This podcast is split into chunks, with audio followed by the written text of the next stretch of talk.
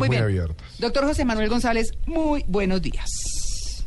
Muy buenos días. Desde Cartagena, Colombia, estoy muy contento de estar acompañándoles a ustedes allá y a toda la gente bella que nos escucha en toda Colombia. No crea que no le tenemos envidia de que está en Cartagena.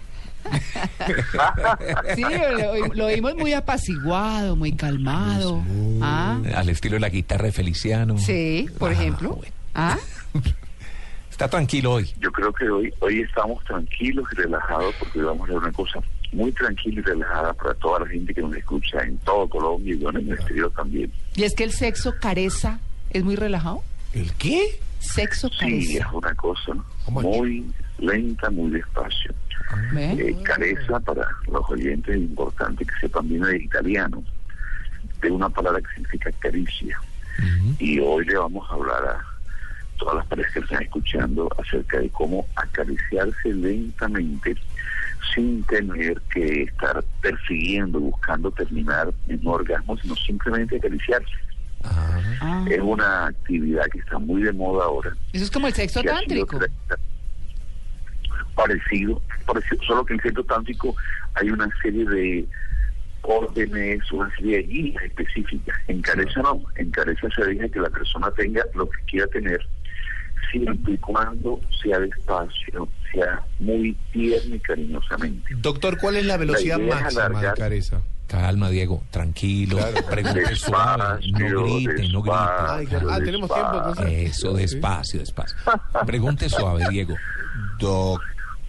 No, no tanto, no, No, tanto. así Puede no. subir un poquito. Ah, bueno. Ah, Sí. sí, no. ¿Cuál es la velocidad máxima de careza?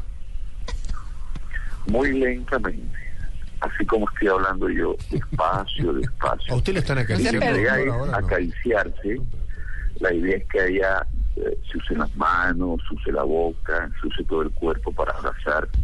Pero la idea es que la pareja no esté buscando terminar, sino simplemente esté buscando sentirse cómoda, agradable, la sensación bonita y excitante indudablemente, porque eso lleva un nivel de excitación muy grande, porque como estamos, vamos Exacto. despacio, despacio, se van cargando los genitales poco a poco de sangre, poco a poco. Y cuando viene la descarga, es una carga muy intensa. Es un orgasmo al final muy intenso.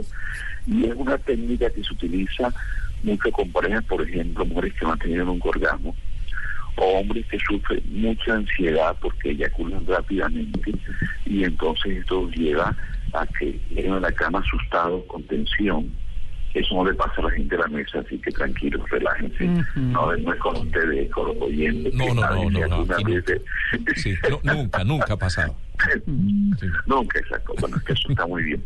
No, pero volviendo al punto, lo importante es que toda esta moda de esta técnica invadió a partir de querer aumentar la forma como se va llegando la- las arterias en las áreas íntimas, que si tú vas despacito, despacito, se van llegando mucho más que si tú vas muy rápido es algo así como el que come, como come el gourmet, que come despacio, saboreando, delicándose.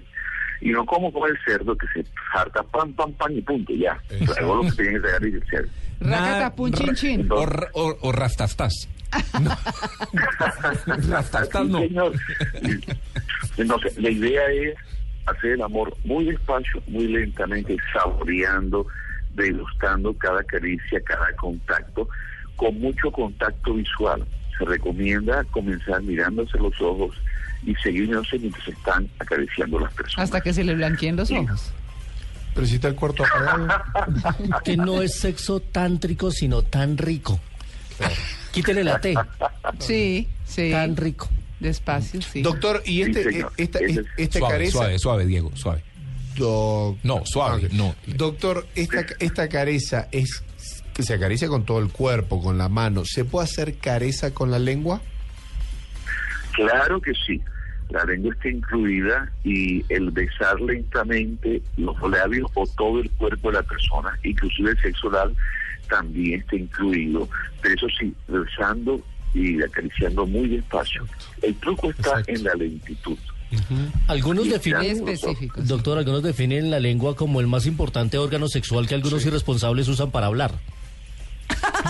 Yo creo, yo creo que eso es cierto, yo creo que eso es cierto, yo creo que el instrumento adecuado para dar placer a la lengua Exacto. El pene es bueno para fecundar, para embarazar. Y un día... Para la parte reproductiva es muy importante el pene, pero para la parte placentera es mucho más importante. Y aparte, doctor, más claro, exacto. Y aparte también, doctor, la lengua, ¿no? ¿Qué Que la- va a preguntar usted? No, no, no, estoy hablando muy, muy, muy centrado. Muy técnico, Y a, y a sí. muy técnico porque el doctor sabe, y está bueno que, que el oyente sepa, que también no todas las partes de la lengua son para todos los sectores en, en el sexo.